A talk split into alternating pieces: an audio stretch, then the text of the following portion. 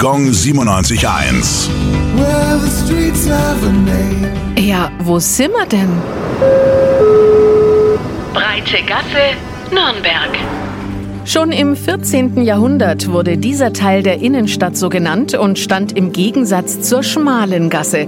In die Smalgass, das war die heutige Brunnengasse, führten nur die Ausgänge der Hinterhäuser, während die Vorderseiten zur Breitengasse und zum Fischbach schauten. Ein weiterer früherer Name der Brunnengasse war übrigens Kotgasse. Das lag wohl daran, dass sie als Abladeplatz für den Abfall aus den Häusern der Breitengasse dienten.